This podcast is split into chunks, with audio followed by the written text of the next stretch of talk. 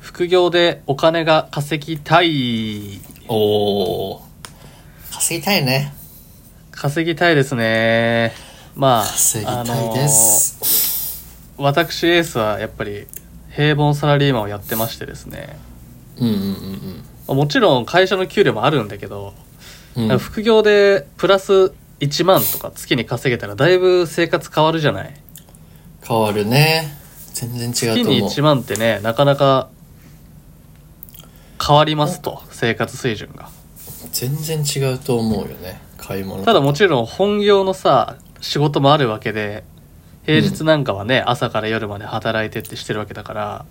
うん。その中で会社員が副業で1万月1万稼ぐにはどういう方法があるのかみたいなところと、うん。うんまあ、どうしたらいいかみたいなところをねちょっともろもろ調べた情報を整理しつつ2人で話せていけたらと思いますんで興味あるわ、今回のテーマ。お願いします了ね解です。はい。わかりました。それでは始めていきましょう。So let's get started mid-20s talks.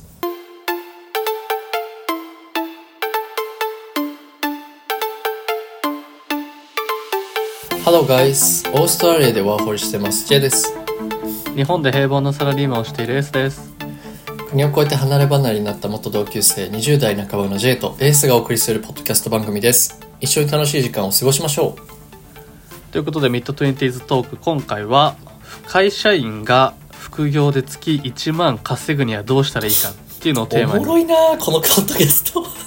やっていきたいんですけど、こね、んな鋭いポッドキャストあるちょっとキャリアチックな感じになってますけど、いいねいいんじゃないですかいいですよ気になりまですも今回すごねく気いにろろないります調べたんでうすけど、私の方がん、エース講師今回は そんなね J の前回ほど講義にはならないと思うけどよかったよかったですはい副業って言ってもさいろんな種類があるわけですよなんかあんま思いつかないんだよねあ本当やっぱその、うん俺結構、うん、大学の頃から副業とか興味があったからいろいろ調べて、まあそれこそ俺らさ YouTube もやっててそれもね副業になり得るわけだしそうだねまずそもそもどんな副業があるのっていうのを整理した上でうんその中でまあ会社員に向いてる副業に注目してそれで1万稼ぐにはどうしたらいいかみたいなのを考えていきたいと思うんですけどなるほどいいですそもそもですよまず副業の種類なんだけどうんまあ、今回参考にしたサイトは概要欄に貼っとくのでその記事も見てほしいんですけどねはいそちらのサイトアントレスタイルマガジンっていうサイトによりますとまあ副業種類を分けるとフリーランス系、ストック収益系、まあ、はいはいあはとい誰でも簡単に始めやすい系あとはうん経営する系最後が投はい資はいはいする系、なるほのど、まあ、5個ぐらいに分類できるんじゃないかと、まあ、いろんな分け方はあるんだけどフリーランス取得ストック収益あなるほどなるほど、まあいろいろありますはいで、まあそれぞれ見ていきたいんだけど、うんまず1個目のフリーランスっていうのはまあその言葉の通りフリーランスなんだけどうん例えばフリーラまンスあライターとかねああなるほどねプ確かロにグラマーフリーランスって呼ばれてるうん、デザイナーとかうん、動画編集者とかあとまあカメラマンとかもうもうなんかいろいろあるじゃんフリーランスってあるあるある何でもかんでもねうん独立してフリーランスでカメラマンやってますよとかライターやってますよとかそういうのあるわけじゃないですかなるほどうんうん、だからまあ自分のスキルを生かして、うんうん、自分一人で稼いでいくフリーランスタイプだよねこれなるほどうん確かに、なんかちょっと会社員では難しそうな雰囲気があるそそうだねまあだからうん休日とかにやんなきゃいけないからね、っかまあでも、うん、休日でも結構うんうんうんうん、うんうん休日一日潰してなんかどっか観光スポット行ってカメラで撮るとかそういうイメージそんな感じだねうんうんで2つ目のストック収益系何何そうか収益っていうの はまあ俺もこのストック収益系っていうワードは初めて聞いたんだけど聞いたよ今初めて、うん、まあちょっとアントレスタイルマガジンさんにねもし何かご意見あればアントレスタイルマガジンさんにお願いしたいんですけど、ストック収益系っていうのはですね、 はい。えっとまあ先にどういうものか言っちゃうとブログとかああ、そスれトこそックってそういう意味か。 YouTube とか貯めていくってことね。そうそうそうブログにしても収益源となるも YouTube のにしてもさ記事とか動画が、まあ一回公開すれば基本的にはストックされるわけじゃないですかなるほど。でまあブログ記事でも YouTube の記事でもさ出た瞬間は全然見られなくても、例えば1年後、うんうん2年後とかにその動画記事がめっちゃ見られるっていうことがあれば確かに。そのタイミングで収益が発生するからまあうんうんうん。どんどんストックしていくイメージっていうことなんだと思うんだよねストック収益系って。ストック収益系。あ、今なんかクリアになった。うん。うんうん、他書いてあったのが電子書籍とか、電子書籍ああーそっかそっうか、ん、電子まあ本とかもさ、なんかよくなんだっけ印税だっけなんか発行した後うんうんうんずーっとこうロングスパンで収益が入ってくるみたいななるほどそういうのも一発ストック収益なんだそうそう投稿して1,000円もらえるとかじゃなくて投稿してじわじわっと毎月なんか500円ずつじわーっと入ってくるとかそういうのがストック収益系かななんかいいよねなんかうん何にもせず入ってきてる感じが、そういう感じだよねうん、うんうんでもう次3つ目がまあ誰でも始めやすい系これはなんか今までの系とちょっと違誰でうも系統なんだけ始めどや すい聞きたい聞こん なんきたいよさうまあもうバイトとかよ言ったらんバイト単発バイトとか、ああそういうことねそれも入ってくるんだ副業としてだってさ会社員でも別にコンビニで働いていいですよっていう会社でさコンビニで働いたら副業になるわけじゃんそうだね確かに確かにうん警備のバイトとかねまあふアルバイトまあほぼほぼ誰でもできますと確かなんかあとはまあ知り合いの先輩、あ知り合いの先輩も会社でうんうん9時5時で働いてて、うんその後なんか居酒屋でバイトしてますみたいな人いた、ああうん、それもだからバイトって捉えるとあれだけど一応副業は副業だからね、なるほど確かうに、ん、うんうんうん、他まあデータ入力とかねなんか在宅でできる系だとあーなんかうん、聞いたことあるうんどっかからどなんかのココナラとかクラウドワークスとかのそういうサービス系でうんうんじゃあこれ1,000円でこれ全部入力してくださいとかまあそれ作業系だから誰でもできるしそうだねうんうん、ううんん、あとまあ転売とかね背取りとか聞くねうんああいうのもそうなんだねうんうんまあ、だからなんかレアなものを自分で買いに行ってそれをアマゾンとか楽天で販売するとか、確かにやってアるマ人ゾいンでますね2000円で買ったものを楽天で3000円で販売するとかねまあそういう誰でもできるってことですよね、そうだねあとはまあアンケート回答すると何円もらえますよとかポイ活とかね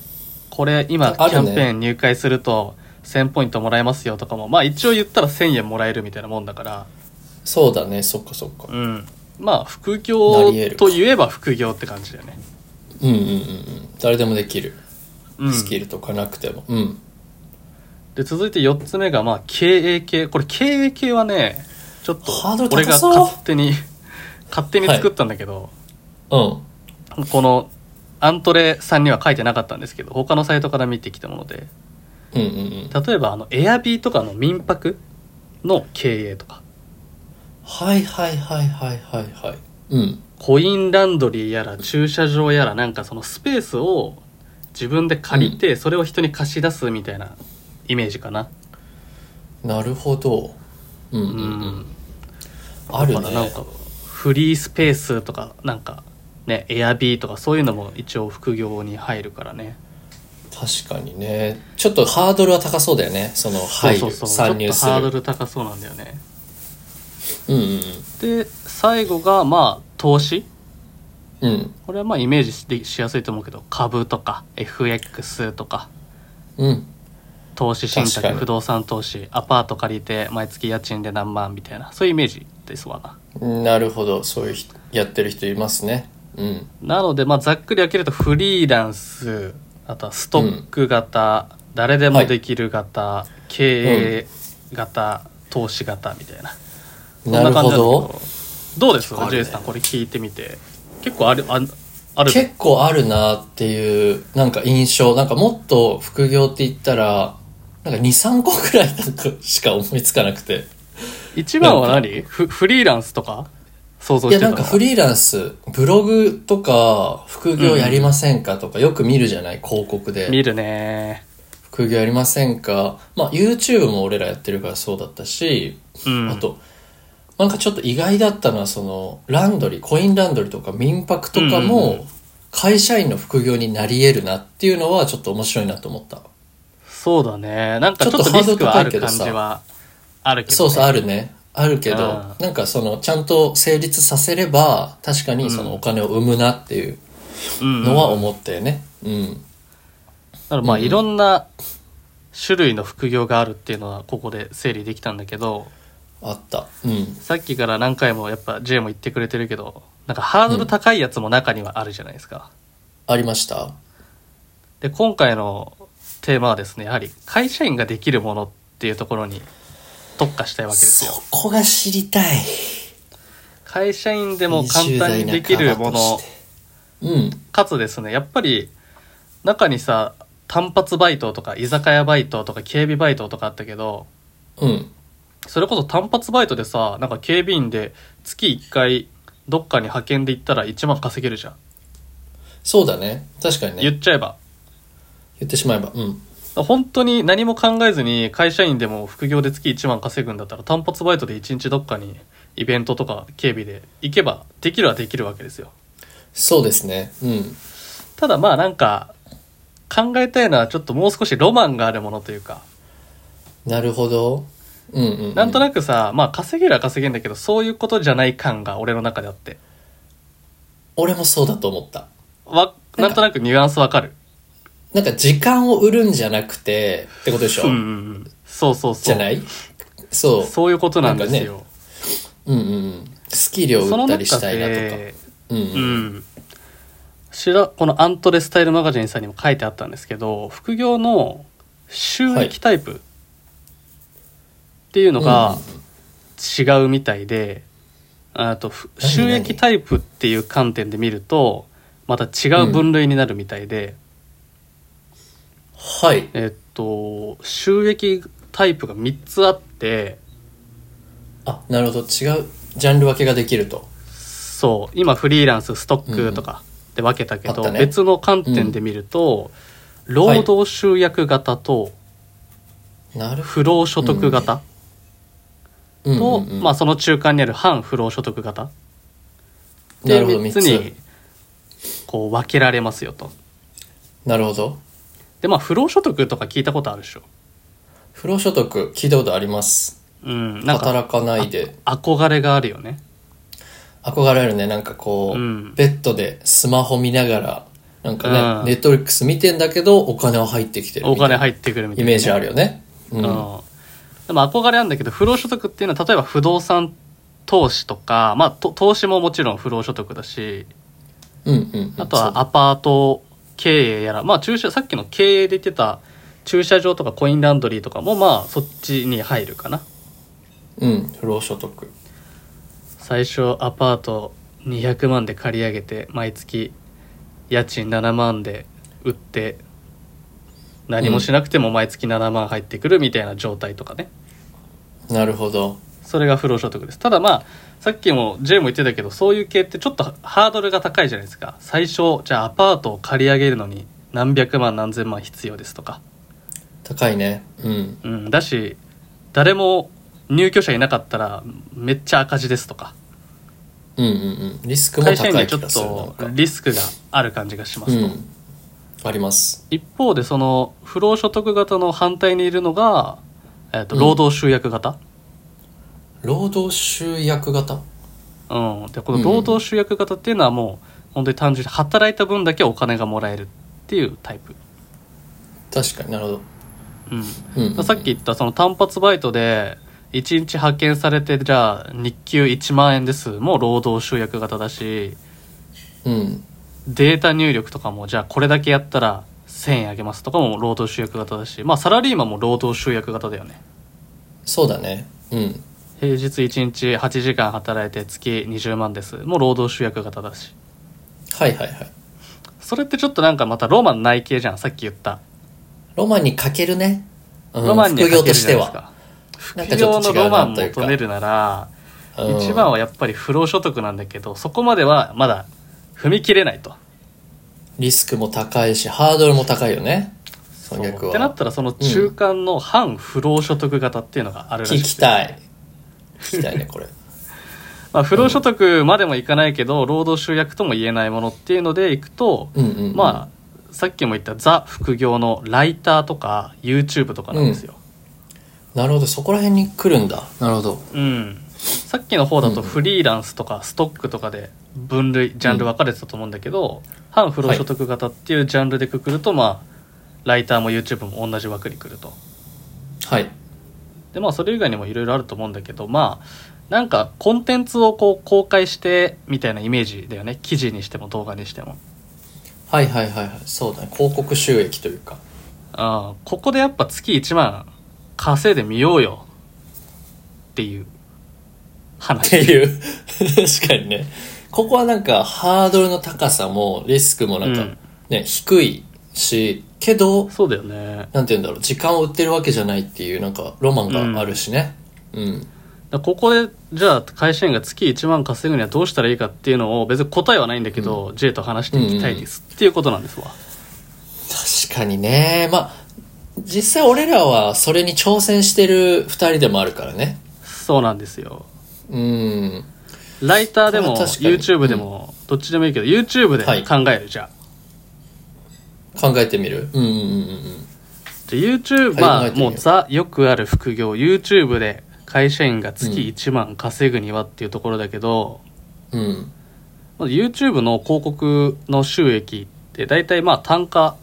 1再生あたり0.1円まあそれより下がることもあるけど、うんうん0.1円からよくてまうあんね0.7円とかはいはいはいはい0.7円なんですよね、うん、うんでまあじゃあ今回じゃあ0.5円だとしましょう一旦なるほど1再生0.5円で月1万稼ぐにはえーっと、月に2 2万再生ですか2万再生上がればいいと月に2万再生で仮うんに単価が0.5円だと1万ってことですよね、 1万稼げる計算だよねうんそうだよね確かにうんじゃあ月に2万再生そうどうやるどうやるまあその動画が例えばいいのか分かんないけど例えば、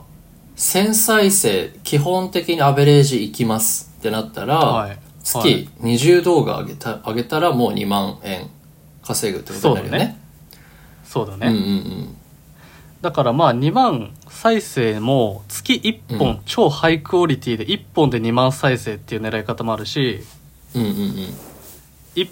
まあちょっと質には欠けるけど本数で勝負で月20本上げて1本1000再生でも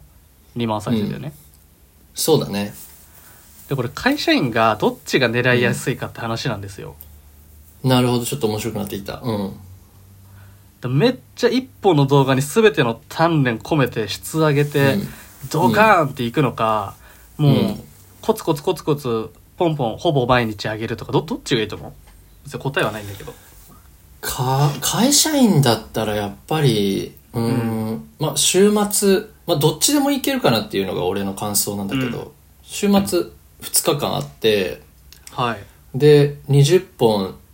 なんかタイムパフォーマンスのいい動画を、うんまあ、まあクオリティはある程度下がるけどそれをうんストックして10本ぐらい作るで、うんえー何2日に1回とかどんどんどんどん上げていくっていうのか、その2日の中でクオリティの高い1本をガガガガガッとうん作ってでそれを1ヶ月に例えば、まあ、1本なのか2本なのかぐらいのペースで上げていくうんうんっていうのがなんかできそうだけど、うん、どっちがいいと思う J は俺は明確にあるんだけど、こっちが良さそうっていうのがまずあーは J さんの意見から聞きましょうよ確かにねまあどっちなんだろうなまあポンポン上げた方がなんかアナリティクスとかもなんか見れるかうらんフフィードバックがもらえていいのかなっていうのもあるし、うんちょっとその一個に鍛錬して作るっていうのはね、なんて言うんだろう。受けなかったらね、うんその大きな時間がちょっともったいないみたいなところはあるかなって思うよね。俺もそれでしてうんうんうんうん。やっぱなんか月に1本2万再生狙うってさまあ本当にめちゃめちゃ質、なんか動画の編集とか効果音とかバーってやってもさうん。ワンチャンこけるやんこけるね。うん。ワンチャンこけたらうん。その月終わりじゃん確かに。確かに確かそれだったらさっきの J も言ってたけどバンバンバーってとりあえずバーって上げて、に。あこのサムネ結構いいんだとかうん。うんうんうん。あ動画のここって全然見られてないからいらないんだとかそのまあよく言う PDCA みたいなサイクルを回せるのはもなるうほボどンボン上げて1000再生の方なんかなって俺は思ってんのよ。確かにね確かに確かにあー確かにでもこっちの方がこれサイクルが良くないおう確かにねこの観点もあるのかなって思ってるのがおう確か再生数だけ稼いでてもうんなんかあれじゃなかったなんかその 1, 1ヶ月だっけ過去何ヶ月で何時間ぐらいは再生されてないといけないみたいな、うんうなんんかあったっけ収益の条件としてね収益の条件としてうんなんかあるよね確かそうある登録よね者数1000人以上でとか、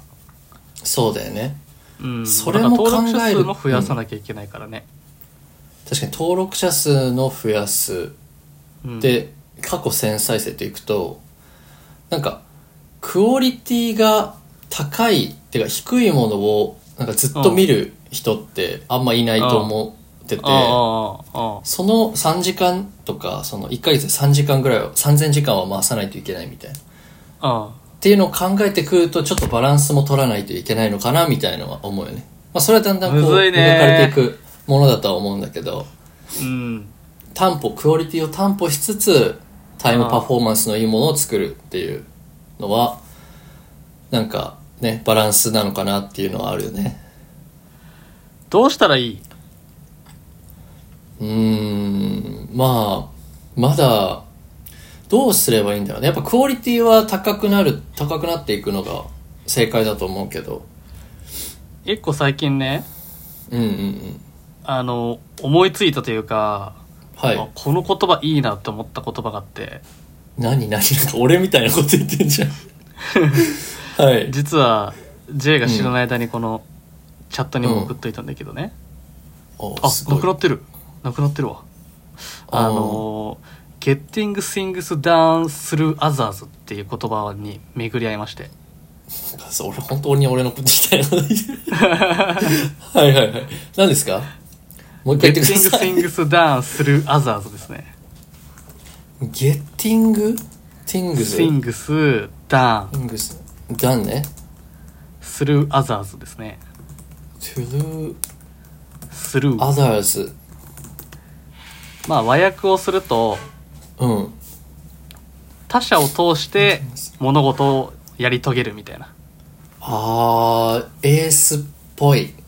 エースこの価値観すごい大切にしてる「確かに Getting 確かに Things Done Through Others」なんかうんうん全部今自分で一人で YouTube にしてもやんなきゃなとか、全部自分の時間を消費して動画作ったり企画考えたりとかってやってたんだけどそうするとやっぱどうしても時間がないわけですよ。うんうんうんうんだからそれこそさっき J が言ってくれたその質と量のバランスが難しいじゃん。うんうんうんでその質を担保しつつ量を出すにはやっぱ他の人に手伝ってもらったりするしないともう絶対無理じゃん自分の時間限界があるからあそういう意味での話かこれなんか違あう何ね見方もあるよねなんかというとあの、というと、多分エースは、これから、そのなんだろう、人の手を借りてみたいなうん話をするのかなって今ちょっと思ったんだけど、俺がそこうそうのそう言葉を聞いたうん印象としては、あの、人の例えば、なんて言うんだろう、エースがこう、ボンボンボンボンいっぱい出してって、人の目とか、あうんの、フィードバックとかを、えー意識しながら、こう、クオリティとか質じゃあーあ、クオリティなとる量ほを上げていくのかなっていう、その、まあ、エースよく言ってるんだけど、ね、その、確かにフィードバックどんどんもらいましょうって、どんどん出してうんうんうんでもそういう意味なのかなって思ったけど多分違うよねこう実際にフィジカルにもらう違いますっていうことなんじゃないかえ え違うあ違いますねいやうんうんそう、はいまあ、だはからまあ俺がその言葉から受け取ったのは、いうんまあ、他の人を使いながらっていう言い方悪いけどうんうん手を借りながらっていう感じかな手を借りながら成し遂げるみたいな感じなのね、なるほど経営者マインドうんそう経営者マインドただねうんうんやっぱり、結局ここで元に原点に立ち返るのがあれリスクをなるべく負いたくないじゃない副業って会社員の副業ってはいはいはいはいはいでこの今の他人の力を借りてっていくとまあ具体的なところでいくと例えば動画編集を全部他の人にお願いするとかって言えばさ質は保たれるし、自分の時間使わないから量も保たれるじゃんうんうんうんただそうするともちろん無料でやってくれるわけじゃないからじゃあ3000円でお願いしますとか言うわけじゃんうんうんそうするとまあお金を払うわけじゃないですかうんうんだまあ一応でそれで動画が伸びなかったらもちろん赤字だからまあリスクっちゃリスクじゃないリスクだねうん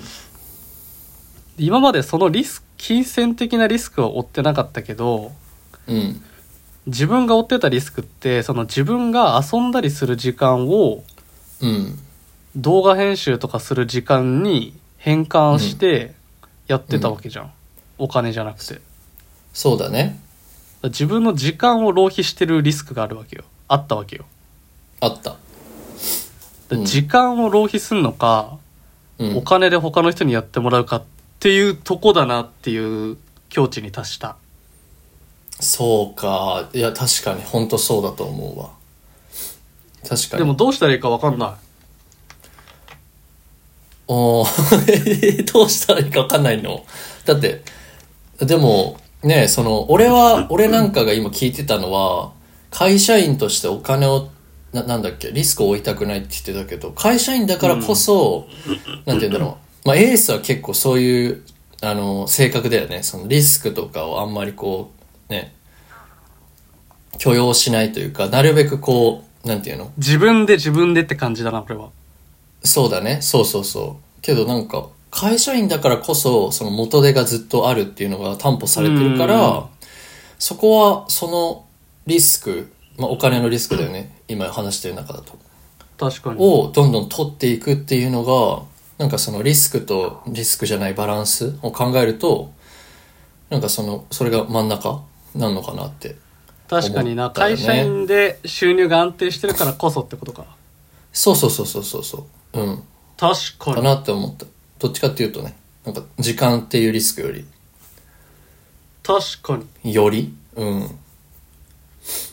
うん、金使って回してけってことか金使って回してけってことでしょうなんじゃない特に、うん、会社員の人は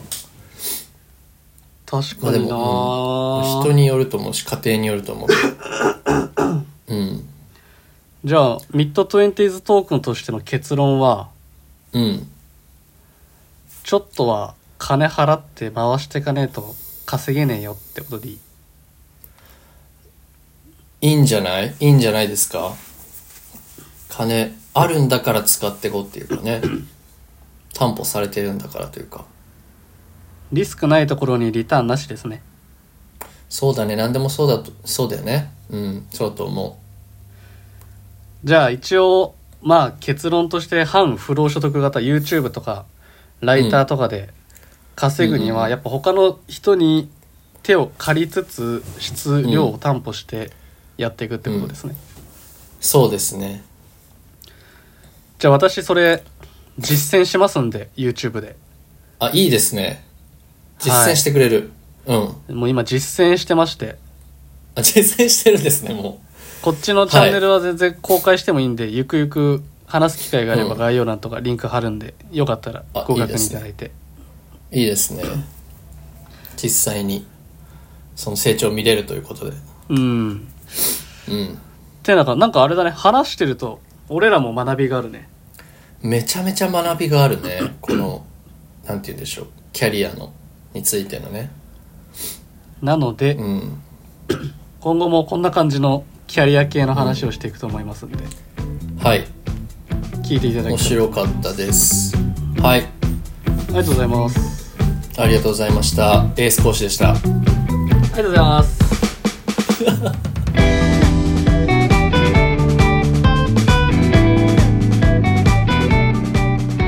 匿名で投稿できるメッセージフォームを概要欄に貼り付けているので番組の感想や取り上げてほしいテーマをぜひ教えてください